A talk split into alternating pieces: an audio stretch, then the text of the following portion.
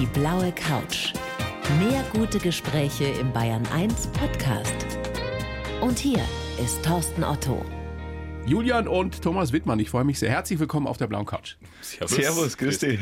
Ihr beiden, ihr seht so gut gelaunt aus. In diesen Zeiten erlebt man das nicht ständig. Hat es Gründe oder seid ihr naturstoned oder was ist der Grund? das ist eine gute Frage tatsächlich. Nein, wir sind halt einfach lebensfrohe Menschen. Thomas, du genauso wie dein Bruder? Klar ist jetzt äh, nicht eine, eine, leichte Zeit letztendlich, aber wir versuchen halt einfach das Beste daraus zu machen und man kann es letztendlich eh nicht ändern und ja, schaut halt einfach, dass man das Beste daraus macht. Ab heute ja wieder Lockdown bei uns in Bayern.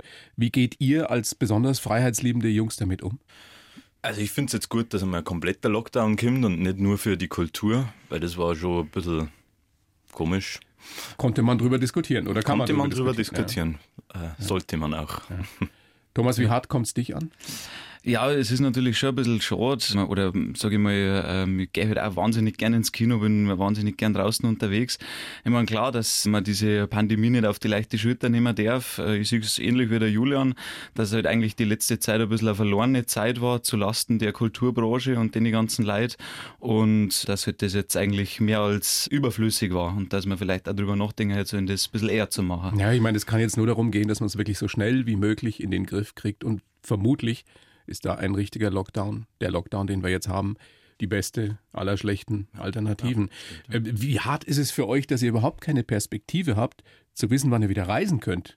Soweit ich weiß, habt ihr ja schon wieder die nächste Geschichte geplant, aber ja, ist jetzt Open End, ne? Ja, mei, also es, äh, es ist halt jetzt, wie es ist, aber es wäre da wieder besser. Also davon sollte man auf alle Fälle ausgehen und äh, ob man jetzt einmal ein halbes Jahr aufs Reisen verzichtet und sich ein bisschen Bayern anschaut, äh, das ist auch ganz schön. ja, absolut. Ausgerissen. Und darüber wollen wir jetzt sprechen, heißt euer grandioser Kinofilm, der dieses Jahr Premiere hatte im Sommer, über eine ganz besondere Reise, die ihr beiden mit einem kleinen Kamerateam, glaube drei Leute waren noch mit dabei, im Sommer 2018 unternommen habt. Mit Mopeds, also mit alten Mopeds muss man ja sagen, in Lederhosen von Bayern aus nach Las Vegas. Wie kommt man auf so einen Wahnsinn, Thomas?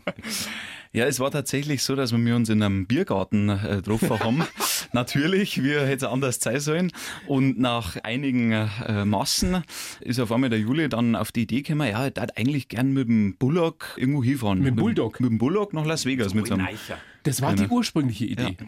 Das war die allererste Idee. Und dann habe ich und Juli da gleich mal ein bisschen einbremsen müssen und gesagt, boah, das wird aber, also ich meine, der Bullock, der fährt wirklich sehr, sehr langsam und logistisch und alles, das ist schon echt das Problem. Außerdem und so. haben wir keinen Bullock gehabt. das kommt noch dazu. Und ich habe eben so eine alte Zündab daheim und dann habe ich gesagt, mach doch das mit dem Moped. Und dann hat der Juli auf einmal gesagt, ja, ein Moped war eigentlich schon auch cool und irgendwie war es auch cool, wenn das zwei Brüder machen hatten. Und ja, dann war das irgendwie relativ schnell klar für uns, das machen wir. Aber Julian, ich meine, es ist eine Sache, dass man im Biergarten sitzt und vielleicht schon die zweite Mass-Intus hat und dann darüber spricht, dass man sowas macht und, und lacht drüber und, und versteigt sich in Wahnsinnsideen und es dann wirklich umsetzt. Ja. Wer von euch beiden ist der, der sagt, wir machen das jetzt wirklich? Ah, ich glaube, das machen wir einfach beide. Gell? Wenn wir mir einen Gedanken gefasst haben, dann ziehen wir mir den durch. Und es hat sich ja auch schon so ein bisschen angebahnt. Also wir waren ja schon immer sehr filmaffin und reisebegeistert und wir haben eben gesagt, jetzt ist einfach mal an der Zeit, unsere beiden Leidenschaften miteinander zu verbinden. Das Reisen und das Filmemachen. Und wenn wir es nicht jetzt machen, wann machen wir es dann? Also da können wir nur so oft im Biergarten sitzen. ja, Ihr wart äh, insgesamt drei Monate unterwegs, oder? Ja. Mhm. Los ging's wo? Ähm, wir sind tatsächlich in Bad Reichenhall gestartet dann, aus dem Grund, weil wir gesagt haben, wir möchten gern noch einmal durch Bayern durchfahren und auch nochmal die schönere Seite von Bayern auch mitnehmen. Also Berge etc. war natürlich für den Film nochmal ganz schön und es war ja auch so im Bad Reichenhall so ein bisschen österreichische Grenze, wirklich auch nochmal komplett durch Bayern also wirklich ganz unten. Genau. Und ja, von da aus dann eben nach Antwerpen, da haben wir dann mit einem Containerschiff übergesetzt nach New York und dann sind wir quasi einmal fast durch Amerika durch. Mit 40 Stundenkilometer max. Genau. Wir werden gleich darüber sprechen, wie die Leute geguckt haben, was ihr da alles erlebt habt. Was habt ihr denn überhaupt dabei gehabt? Das habe ich mich jetzt gefragt. Also wenn man mit einem Moped unterwegs ist und Anhänger habt ihr, glaube ich, gehabt, da kann man ja trotzdem nicht so viel mitnehmen, dass man Klamotten und Wechselunterwäsche für drei Monate hat, oder? Ja, na tatsächlich. Also wir haben die ganze Reise nur in der Tracht gemacht. Also wir haben Ohr Lederhosen, Hirschlederne, Otzung, Bergschuhe und äh, ein paar Trachtensocker tatsächlich auch nur, fünf Paar. Fünf Ein Paar ja, Socken? Ja, das, Es war ein großer Es- Fehler. Rein geruchstechnisch. ja, ich weiß schon, die erste oder die zweite Nacht im Zeit haben wir dann schon gesagt, um Gottes Willen. Aber wir haben es dann auch durchgezogen. Also wir waren so stolz auf unsere Socken, dass wir gesagt haben, die lassen wir an. Und irgendwann riecht man sie auch nicht mehr selber, gell? Das stimmt, ja. Wir, wir haben es ja extra heute für die nicht angezogen, sondern gewechselt. Die gibt's ja nicht mehr, die haben wir verbrennt. Haben die wirklich durchgehalten bis zum Schluss, die Socken? Ja, ja. Das ist Qualität. Qualität aus Bayern. Habt ihr jetzt irgendwie einen lebenslangen Sponsorenvertrag mit irgendeinem Trachtenhersteller? Oder? Mit Meindl. Ich meine, das ist ja die beste Werbung, die du überhaupt machen Ja, kannst. total. Nein, es war tatsächlich so, dass der Markus Meindl da einer der ersten Sponsoren auch war, weil der das Ja, auch so cool gefunden hat und gesagt hat, da muss ich mit dabei sein. Und ja, Wahnsinnsgeschichte. Ich werde euch jetzt, ihr beiden, bevor wir weiter ausführlich sprechen, mit eurem Lebenslauf konfrontieren, den wir geschrieben haben für euch beide zusammen. Jeder kriegt natürlich einen. Das fettgedruckte ist der Julian. oh, das letzte Mal laut vorgelesen, das glaube ich schon einige Jahre her. Gut, also immer abwechselnd. Bitte schön, Julian, du fängst an. Ich heiße Julian Wittmann und bin ein kreativer Chaot und Tüftler. Und ich bin Thomas Wittmann, ein positiver Finanzchecker, der auf sein Schicksal vertraut. Zusammen sind wir ausgerissen mit 40 km/h von Oberbayern nach Las Vegas. Der Film und die Kamera haben uns schon als kleine Jungs fasziniert. Und wir hatten Glück, dass uns unsere Eltern meistens unser Ding haben machen lassen. In Sachen Schmarrnmacher pushen wir uns gern gegenseitig hoch. Aber wir haben gelernt, im Leben kommt es darauf an, dass man nicht zu lange zögert, sondern einfach macht. So haben wir unsere Freiheit gesucht und gefunden und planen schon das nächste Abenteuer. Sehr schön vorgetragen, ihr beiden. Also als Vorleser würde euch auch eine, 6-1. eine, eine große Karriere Auch sehr schön geschrieben. Ja, danke. Wann das letzte Mal vorgelesen? In der Schule wahrscheinlich. Ja, ähm, ja wahrscheinlich. Das ist jetzt auch schon über fünf Jahre her bei euch, ne? Ja, ja. Grundschule. Ja. Stimmt es so, wie ich es reingeschrieben habe am Schluss? Also wir haben unsere Freiheit gesucht und gefunden. Habt ihr sie wirklich gefunden? Julian? Also ich glaube so, dass man in jedem Lebensbereich so immer auf der Suche nach Freiheit ist und gerade wo wir uns jetzt bewegen, wir haben jetzt den Film fertig gemacht und sind ein bisschen älter geworden, ein bisschen weiser, wenn man das so sagen kann. Wird Ähm, man weiser, wenn man so einen Film produziert? an Erfahrungen, ja, schon. An äh, törichten Erfahrungen. Weil, Thomas? Ja, es war tatsächlich die ganze äh, filmische Reise eigentlich. Es hat so viel Sachen gegeben und so viele Probleme und Aufgaben, die wir auch nicht nur äh, auf diesem Weg mit dem Moped nach Las Vegas lösen haben müssen, sondern auch dann nochmal ja, während dieser ganzen filmischen Reise. Und da haben wir schon wirklich sehr viele Erfahrungen auch fürs Leben gemacht irgendwie. Was ist das für ein Gefühl, wenn man zum ersten Mal den fertigen Film dann sieht, den ihr ja wirklich in Eigenregie produziert habt? Ihr habt das alles selbst erlebt. Stelle ich mir unglaublich vor. Also es ist tatsächlich so, wir haben den Film ja hunderte Male gesehen und es ist immer näher an das Endprodukt rangekommen. Deswegen war dann, wenn wir das Endprodukt, wir sind da in der Bavaria gesetzt, Bavaria Filmstudios, im Abnahmekino und man, da wo Titanic, äh nicht Titanic, äh, das, das Boot, ja. Titanic, das Ist ja das Gleiche. Also, Hauptsache Spanien. ja. ähm, ja, wo, wo, wo so eine Hammerfilme abgenommen worden Ja. sind, Schuh des Manitou, und Ja. da sitzen wir drinnen und schauen uns ausgerissen an. Und das Feeling, das war schon hammercool. Es geht, ich glaube, das kann man so auf den Punkt bringen, bei Ausgerissen um die große Sehnsucht, die Suche eben nach Freiheit. Und Monique Gruber, die eine Putzfrau spielt, und es gibt eine Rahmenhandlung, ich glaube, da verrät man nicht zu viel, die sagt am Schluss sinngemäß, dass ihr die Freiheit wohl schon vor Antritt der Reise gefunden habt. Stimmt das so? Ja, es war tatsächlich, wir haben uns halt dann auch während dem Projekt da immer mehr natürlich mit Freiheit und so weiter beschäftigt gehabt. Was ist das eigentlich wirklich für uns? Und wir haben halt dann eigentlich tatsächlich auch festgestellt, dass unsere Freiheit halt eigentlich war, das Projekt und das alles eigentlich zu machen, einfach die Möglichkeit dazu haben und diese Selbstbestimmtheit. Und einfach das zu zu machen, tun, was ja. wir wollen, ja, genau. Das ist ja so, dass viele, Julian, auch verrückte Ideen haben, drüber reden und sagen, Mensch, das könnte man doch machen. Aber viele machen eben nichts. Und ihr macht was. Ja. Der ganze Film oder das ganze Projekt soll eben also ein bisschen so ein Spiegel auch für all diejenigen sein. Einfach, wenn man, wenn, wenn zwei so Chaoten ne, mit dem Moped nach Las Vegas fahren können, dann kann man eigentlich alles schaffen. So im Prinzip, oder? Seht ihr das so? Ja. Tatsächlich schon. Also wir finden eigentlich schon, wenn man wirklich an was klappt und seinen Traum einfach verwirklicht und halt auch hart dran arbeitet, dann ist alles einfach umsetzbar und möglich. Und eben, wie du gesagt hast, wenn zwei mit dem Moped nach Las Vegas fahren können, dann können auch andere Sachen eher eine Ziele erreichen. Also die erste Etappe, du hast es schon erwähnt, Thomas, von Radreichenhall nach Antwerpen, wo ihr dann eingeschifft habt, ein Containerschiff nach New York. Wie lange war diese Etappe alleine? Da glaube ich, waren wir ungefähr zehn Tage waren wir da unterwegs. 1000 ja. Kilometer, zehn Tage. Ja. Es war tatsächlich so, dass wir mir das Containerschiff ja vorher planen haben müssen, weil man hat jetzt nicht mit einfach irgendeinem Containerschiff mitfahren können. Und dann äh, haben wir eben das gebucht gehabt und haben gesagt, scheiße, in zehn Tagen liegt das ab, jetzt müssen wir Gas geben. Also das war ein bisschen dann so ein bisschen der, der Timetable, was wir halt gehabt haben, da müssen wir spätestens da sein. 40 Stundenkilometer. Ja. Quer durch Deutschland, Holland, Belgien. Ja, und Wahnsinn. das Beste war, die ersten 1000 Kilometer ist an den Maschinen, da ist nichts kaputt gegangen. Also die haben gehalten, wir haben ja die nochmal general überholen lassen von zehn verschiedenen Leuten. Alte Zündabs. Ja, genau, alte Zündabs. Und da ist, war nichts. Also die haben durchgehalten und wir haben schon gesagt, das wäre ja voll der langweilige Film. Das klappt uns ja keiner, ja, dass, das, dass wir da so schnell drum waren. Aber es ist tatsächlich so, auch mit 40 km/h kommt man relativ schnell voran. Das ist man nur in der heutigen Zeit nicht mehr gewohnt. Weil wenn man mit 200 die Autobahn entlang schießen kann und einfach nur noch ums Ankommen geht, nimmt man die Reise gar nicht mehr so wahr. Also war diese erste Etappe nach Antwerpen gar nicht langweilig oder nicht so langweilig, wie ihr euch das vielleicht vorgestellt habt. Dann kommt ihr auf dieses Containerschiff. So ein Riesenkahn. Mhm. Was macht man denn da die ganze Zeit? Nix. Nix. Also wir haben uns... Kein WLAN? Nein, kein WLAN. Wir haben uns zum Zeitvertreib einen Kasten Bier an Bord geschmuggelt. Allerdings war der noch am ersten Tag schon leer. Da haben wir uns bei der Crew eingeschleimt. So war dann der zweite Tag auch schon wieder rum, weil da haben wir dann Schädel weg gehabt. Ja, und so ist dann irgendwie ein bisschen dahingegangen. Ja. Also es war tatsächlich einfach einmal angenehm, muss man wirklich sagen, im Nachhinein betrachtet, sie einmal zum Langweilen und mal nichts zu machen, eben kein Internet zu haben, nicht erreichbar zu sein. Wir haben so viel davor noch für diesen Film und alles organisiert und da haben wir einfach gewusst, okay, jetzt sind wir nicht mehr erreichbar und du brauchst gar nicht aufs Handy schauen, weil es kommt eh keine Nachricht rein oder es passiert eh nichts. Mhm.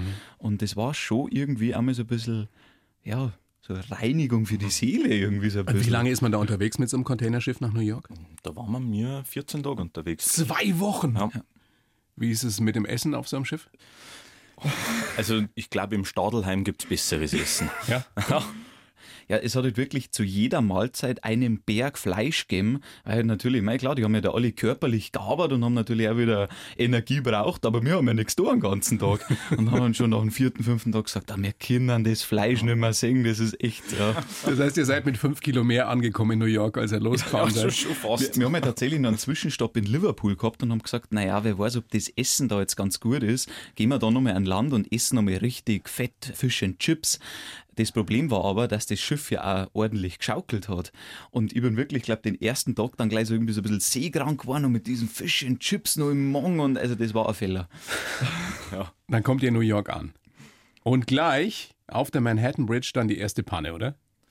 Ja, also es war tatsächlich so, wir waren ja, ich glaube, eine gute Woche sogar in New York, weil wir haben ja auf unsere Mopeds noch gewartet. Die haben ja erst durch den Zoll müssen. Und die so, Amis ja. natürlich, was ist das? Wir haben das noch nie gesehen, kennen wir uns nicht aus. Dann haben die da ewig gebraucht, bis die das durch den Zoll lassen. Und letztendlich haben wir es aber dann gekriegt in die Bronx. In den Bronx sind wir dann gestartet. Und dann sind wir losgefahren weiß ich nicht, fünf Kilometer, Manhattan Bridge, Rush Hour und auf der Brücke, ähm, das waren diese, damit die Brücke so schwingt, sind da in der Mitte so, so Spalten. Mhm. Und da ist der Thomas mit einem Anhänger reingefahren, weil der hat ja nur so Radlreifen gehabt. Und total kaputt mitten auf der Manhattan Bridge, Unfall. Hinter uns halb Manhattan, die wo raus wollten, ne? der ganze Berufsverkehr und wir haben einfach mittlere Spur und alles angehalten und haben da runtergeschoben. Einen Kilometer. Den Berufsverkehr lahmgelegt. Ja. Wie haben die Leute überhaupt geschaut, wenn die euch da in New York auf diesen Mopeds gesehen haben? Es war tatsächlich so, dass wir mir in New York erst einmal gar nicht so aufgefallen sind. Wir waren ja dann auch am, am Times Square dort ne? und da laufen ja noch verrücktere Gestalten wie jetzt zwei Bayern in der Lederhosen mit einem Moped umeinander. wir haben aber dann schon im Laufe der Reise gemerkt, dass das schon irgendwie so ein bisschen ein Kommunikationsangebot eigentlich war, weil die Leute natürlich gesagt haben, okay, was sind das für Verrückte und gerade so alte 50er haben wir die da drüben eigentlich nicht. Das kennen die ja. überhaupt nicht und die sind dann schon immer hergekommen und haben sich dann interessiert dafür. Jetzt hat euch dann einer mitgenommen, ein ehemaliger Soldat. Ja. Auf seinem Anhänger hat er die Mopeds draufgepackt und das war auch ein ziemlich verrückter Hund. Der hat euch nach, nach Nashville, glaube ich, mitgenommen. Mhm. Ja. Und da seid ihr mit dem in einen Waffenladen. Ja. Weil das so ein Waffennah war oder was war der Grund? Ähm, der wollte uns halt seine Kultur zeigen. Hat er gesagt, gell? Ja. Ja, er hat uns eben einmal gefragt gehabt, auch während dem Gespräch, ich glaube, das ist aber gar nicht im Film drin, hat, ob wir halt eigentlich auch schon mal geschossen haben und so weiter. Und dann haben wir gesagt, na, also wir sind jetzt auch nicht im Schützenverein oder so und für uns ist das halt eigentlich wirklich völlig fremd, irgendwie Waffen in der Hand zu halten. Und dann hat er gesagt, ja, ja, weißt du was und so und er fährt jetzt da wo hier und ja, dann hat uns da auf diese Shooting Range gebracht. Wie war das?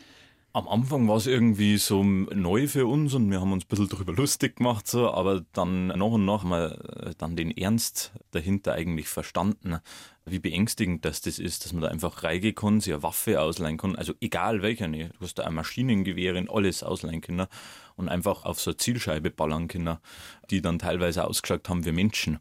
Und normalerweise sind da immer so Aufpasser da, hat es geheißen, aber an dem Tag war halt zufällig keiner da und man hätte einfach mit der Waffe herausgehen können. So. Und das war, es war Das wirklich, gruselig, oder? Es war Sehr ganz ein ja. unangenehmes Gefühl, auch da irgendwie abzudrucken, weil du halt einfach weißt, was das für eine Macht irgendwie auch bedeutet. Und du hast wirklich einfach zittrige Hände gehabt, obwohl du ja in Anführungszeichen nur auf eine Zielscheibe erzielt hast. Aber es war schon äh, ein sehr komisches Gefühl. Diese Ambivalenz, diese Gegensätze in diesem Wahnsinnsland, die sind schon krass, ne? Du hast gesungen in der Musikbar, Julian. Ja. Ihr seid von einem Musikmanager eingeladen worden. Tolle Also erlebt man auch große Gastfreundschaft dann dort. Ja. Das stimmt. Also die Amis, die sind sehr nett, auch sehr äh, kommunikativ. Gleich, die kommen gleich her und das interessiert die, was wir mir machen. Was wir mir allerdings dann auch mitgekriegt haben, wie dann eben das Problem mit unserem Anhänger war, wenn du wirklich mal Hilfe von einem brauchst oder tiefere Freunde finden magst, dann kennt die auf einmal keiner mehr. Sehr oberflächlich zum Teil. Mhm. Das hat uns auch ähm, ein deutscher Auswanderer, den wir kennengelernt haben da drüben, ein Jörg, der hat uns das auch so ein bisschen bestätigt. Der lebt da seit 16 Jahren drüben und der hat eben auch gesagt, das ist einfach ein sehr oberflächliches Land einfach. Es geht leicht, dass du Freunde findest, aber es geht genauso leicht, dass du das wieder loswärst. Ja, Das ist ja bei uns ein bisschen anders, da, wenn man Freunde Naja, hat. ich meine, die einen sagen so, die anderen so. Das kann natürlich hier genauso passieren, Ja. Dass du oberflächlichen Menschen begegnest. Ist es denn so, dass man dieses riesige Land, die USA, besser kennenlernt, wenn man mit 40 Stundenkilometern da durchtuckert? Und dass einem das auch erst bewusst wird, wie groß das alles ist? Also uns ist auf alle Fälle bewusst worden, wie riesig das Land ist. Und was wir auch festgestellt haben, es ist halt ein ganz anderes Reisen, wenn man so langsam unterwegs ist, weil du spürst halt einfach diese Landschaftsveränderungen, du riechst es also richtig, wie sie die, wie, wie sie die Umgebung verändert. Und das hast du ja, wenn du irgendwo hinfliegst oder mit dem Auto hinfährst, merkst du das eigentlich überhaupt nicht. Und das war schon was, was sehr Interessantes dran. Ja. Jetzt war die ja im Sommer unterwegs, aber es war nicht immer warm, ne? Oh, na, also wir sind ja da in diesen Hurricane-Ausläufen vom Hurricane Michael reingekommen. Das war dann eben auch der Grund, warum wir gesagt haben, wir müssen jetzt irgendwie trampen und uns dann eben auch dieser Waffennarr mitgenommen hat. Und da in der kurzen Lederhosen durch so einen Tropical Storm war das dann zum Fahren. Äh, Das war schon ein Erlebnis, äh, das wir nicht nochmal machen werden. Weil wir die Sache halt auch sehr naiv einfach angegangen sind. Also wir haben ja nichts dabei gehabt, außer so ein Jagerponcho für den Ring. Und das war's halt. Und dann sind wir da halt durch den Ring durchgefahren. Ich hab mal gedacht, Amerika, da wird ja warm sein, gell?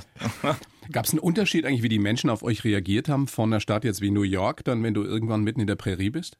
Also man merkt, dass es andere Menschen sind, weil die natürlich an der Ostküste, die sind weltoffener, die haben mir alle gesagt, we are so sorry for our president und so weiter. Jetzt ist es ja zum Glück nicht mehr.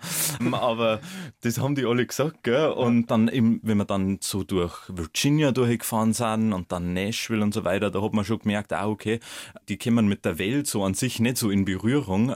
Für die gibt's halt nur Amerika und äh, letztendlich geht's denen Leuten da auch gar nicht so gut. Und die sind schon sehr patriotisch natürlich auch eingestellt. Aber alle nicht. Also wirklich, alle ja, nicht. das ist ja das, was man auch hört, ja, dass man also oberflächlich äh, immer wieder gute Kontakte knüpfen kann, egal wo man in Amerika ist.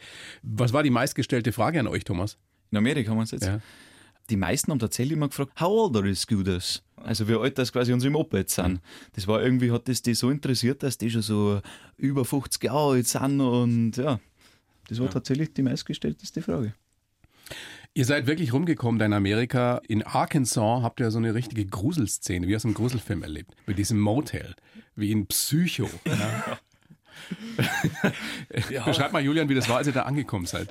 Also man muss dazu sagen, wir wollten ja die ganze Reise im Zelt schlafen eigentlich und irgendwann haben wir gespannt, okay, das geht nicht mehr, es ist zu kalt draußen. Dann sind wir umgestiegen auf Motels und auf Airbnbs, aber natürlich das allerbilligste vom Billigen. Ne? Und wir haben um 9 Uhr abends haben wir auf Airbnb geschaut und gesagt, okay, wir brauchen das und da haben wir aber noch sechs Stunden lang hinfahren müssen zu dem Typen. Jetzt hat der das nicht mehr gelesen, diese Nachricht und wir sind durch irgendeinen Gruselwald gefahren, äh, Ewigkeiten, Ewigkeiten, stundenlang so Schotterpiste hinter und dann ist dieses. Muss man wissen, in Arkansas ist nicht so viel. Ja, genau. Also da ist viel Landschaft. Ja, ne? klar. Also das äh, äh, Landschaft und Wassermelonen gibt's da. Und dann sind wir mir diese Schotterstraße hintergefahren, kilometerlang, und dann ist dieses Haus da dort gewesen. Und der Hund hat gebellt und der Vollmond hat gescheint. ähm, und wir haben so äh, geschrien, äh, hello, um, we are for Airbnb und so weiter. Und dann ist der Typ mit seiner Schrotflinten im Anschlag gekommen, what do you want here? Und wir haben gesagt, äh, ja, ähm, we, we're looking for the Airbnb. und ja, where are you from? Und wir, ja, we are from Bavaria. Oh, really? Where is that? Und äh, ja, haben wir ihm halt das so erklärt und wir haben uns dann verständigt einigermaßen und dann hat er schon verstanden, was wir mir wollten und hat uns dann in so Holzschupfer eigentlich untergebracht. Und da haben wir dann geschlafen, die hat er eben umgebaut. Und da haben wir uns sehr gefürchtet in der Nacht, gell, weil wir gesagt haben, was, wo sind wir hier, was macht der mit uns?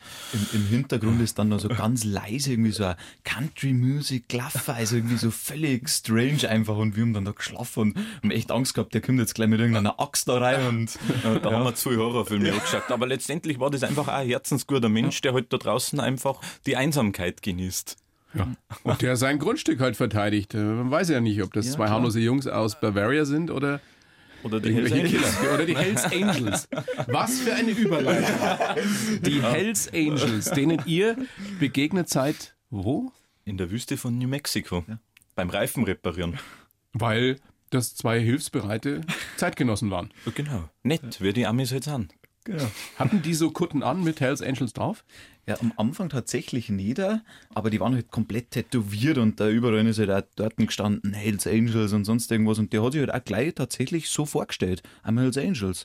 Und, und dann haben wir auch gedacht, ja, okay, gut.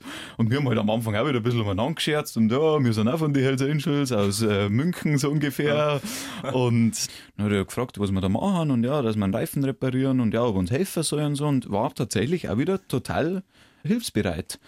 Und dann hat sich das Ganze aber irgendwann ein bisschen gewandelt, sage ich mal. Ja, der Kumpan war ja wohl ein bisschen strange, den er dabei gehabt hat. Ein bisschen das gut gesagt. Das kann man eigentlich gar nicht in Worte beschreiben, da müsste man sich eigentlich den Film anschauen. Aber der war, ich glaube, drogenabhängig und betrunken und noch irgendwie was Ja. mehr. Aber, aber die haben nichts dagegen gehabt. Es hat sich ja dann auch herausgestellt, dass das der eine ein gesuchter Verbrecher war. Die haben nichts dagegen gehabt, dass ihr die filmt. Weil das Lustige ist ja eigentlich, wir haben ja am Anfang immer gar nicht alles so verstanden, was uns die verzeiht haben. Dass der jetzt da tatsächlich gerade auf der Flucht ist und so, das haben wir mit unserem Englisch gar nicht so verstanden. Wir haben oft gesagt, oh ja, yes, yes, mhm, ja. I'm on the run, hat der immer gesagt. Haben wir gedacht, okay, okay. Und dann haben wir wirklich, wie wir im Schneideraum gesessen sind, ist ja der ganze Film dann auch schon untertitelt gewesen. Und dann haben wir uns angeschaut, wenn wir das selber mal gelesen haben, was uns der da alles noch mit verzeiht hat. Und dann haben wir gesagt, glaubst du, dass das wirklich echt ist? Ich meine, der kann uns ja viel verzeihen. Und dann äh, haben wir mir wirklich jeden, der wo da vorkommt, so eine Datenschutzerklärung unterschreiben lassen, ganz deutsch, dass wir den auch herzeigen dürfen im äh, Fernsehen und im Kino. Und äh, haben wir gesagt, jetzt googeln wir den doch einfach mal, weil der hat ja da seinen echten Namen draufgeschrieben. Und dann das erste, was gekommen sind, waren dann Verhandlungsfotos von ihm und auf seinem Facebook-Profilbeutel war im Ku Klux Klan-Kostüm abbildet. Und dann haben wir uns gedacht, Scheiße, der, das war anscheinend doch wahr, was er so verzeiht hat. Also ihr habt gar nicht realisiert, dass ihr es da mit, mit Schwerstkriminellen zu tun hattet? Ja, also Teils, teils. am Anfang nicht, aber die Stimmung ist dann schon relativ schnell umgeschlagen. Also wenn wir wieder zurückgekommen sind von dem Reifen reparieren, die haben uns ja dann auf einem Pickup-Truck mitgenommen, wo der eine strange Typ aus dem Fenster rausgespült hat, noch, unseren Kameramann ins Knack. Und da ist die Stimmung auf einmal gekippt. Und dann haben sie eben gesagt, sie, sie beschützen uns jetzt. Sie fahren jetzt mit uns mit nach Las Vegas.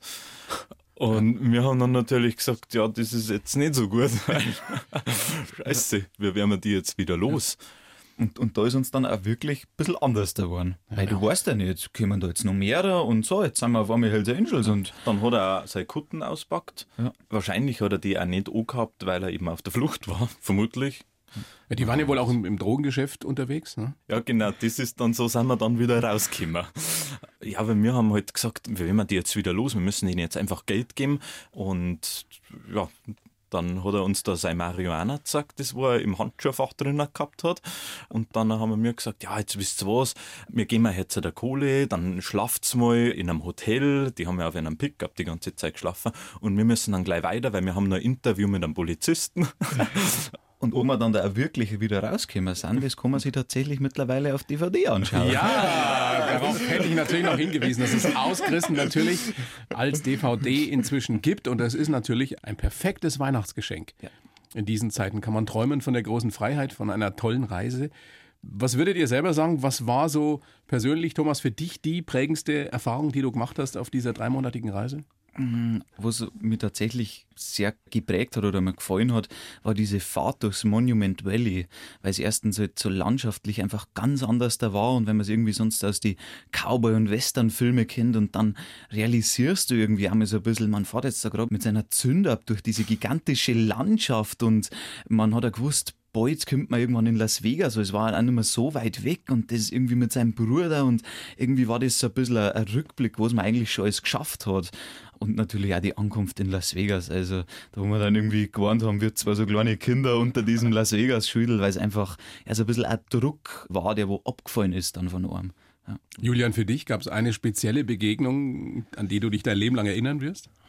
Mal tatsächlich eine spezielle Begegnung nicht unbedingt, aber man hat halt gelernt, wie man reist irgendwie. Also, dass äh, nicht unbedingt Sinn macht, einen Touristenspot zum anderen abzuklappern, sondern einfach sie. Grand Canyon zum Beispiel. Ja, genau. Obwohl das natürlich auch Hammer war. Wir haben am Grand Canyon gesetzt sind und da dieses monumentale Naturspektakel angeschaut haben. Aber die Sachen dazwischen auch, wenn wir einfach nur auf der Route 66 hunderte von Kilometern entlang gefahren sind. Das Entschleunigen, die, die Begegnungen mit den Menschen, ja, auf die Kleinigkeiten, auf die kommt es eigentlich an. So, was für mich zumindest. Und natürlich einen guten Reisepartner. Mhm. Ich glaub, den, er, den er leider nicht gehabt hat. das stimmt. Aber das gewünscht, ja. Habt ihr euch nie gestritten auf der Reise? Ja, das sind wir tatsächlich auch schon oft gefragt worden, aber es war auch so, dass wir uns kein einziges Mal gestritten haben, weil wir irgendwie immer so zusammenhelfen haben müssen. Also es hat so viele andere Probleme gegeben, die auf uns zugekommen sind und die haben wir ja gemeinsam irgendwie bewältigen müssen. Und da war auch gar keine Zeit zum Streiten. Und wir haben uns, wenn wir Kinder noch waren, so dermaßen viel gestritten und nur gestritten. Ich glaube, das haben wir ausgelebt. Ist vielleicht auch eine Erkenntnis dieser Reise, dass ihr euch in jeder Situation auf den anderen verlassen könnt, oder? Das ist tatsächlich eins von den Punkten, das wo ich ziemlich wichtig finde, generell im Leben.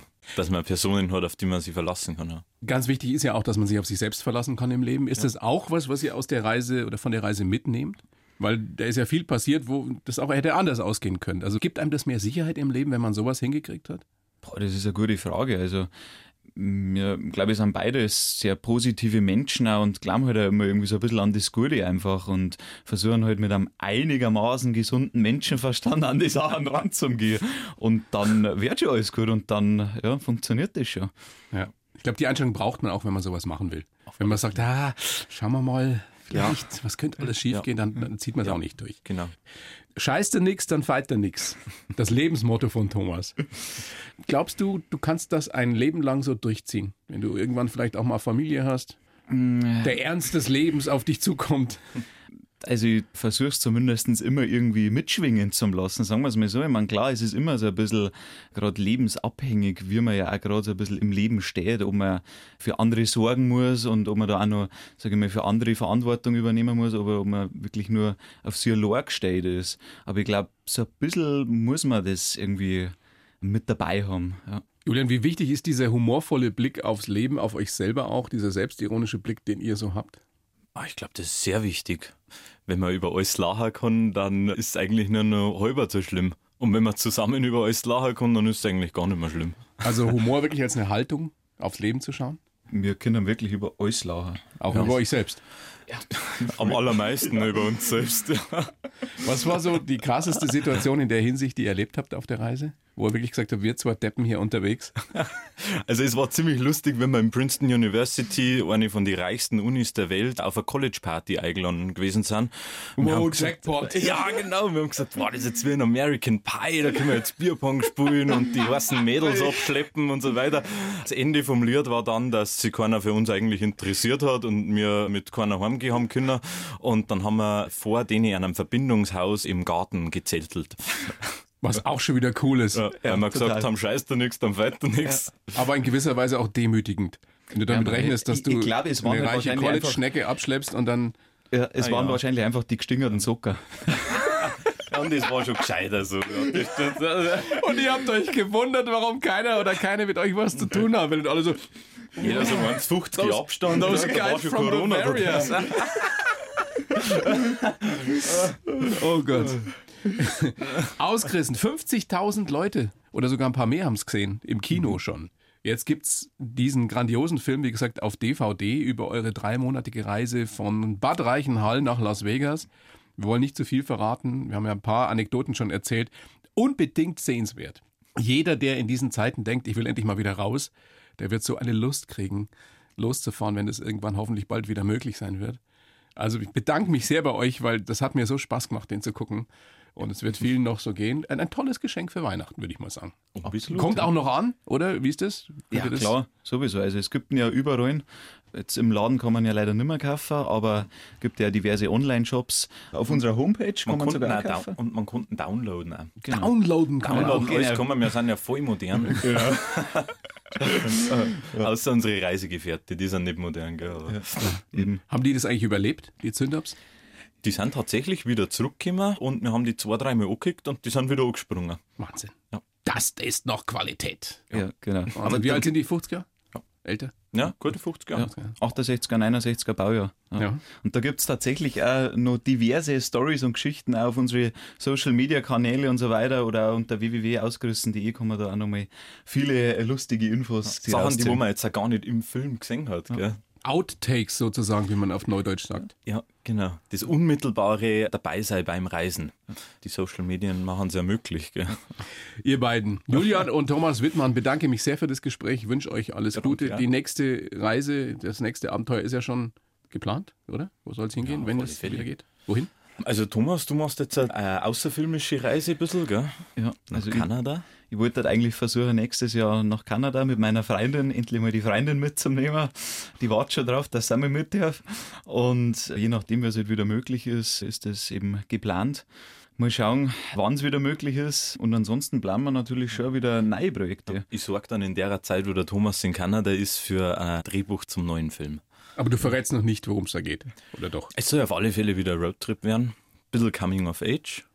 Und natürlich wieder in Bayern spielen. Da kommen wir dann einfach wieder zu dir, Da Thorsten, kommt ihr wieder. Ihr seid, ihr seid drüber. herzlich willkommen. Ich stelle euch ein Dauerticket aus. Wenn ihr, wenn ihr solche grandiosen Geschichten erzählen könnt, jederzeit wieder.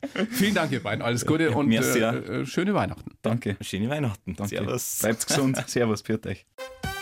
Die blaue Couch, der Bayern 1 Talk als Podcast. Natürlich auch im Radio. Montag bis Donnerstag ab 19 Uhr.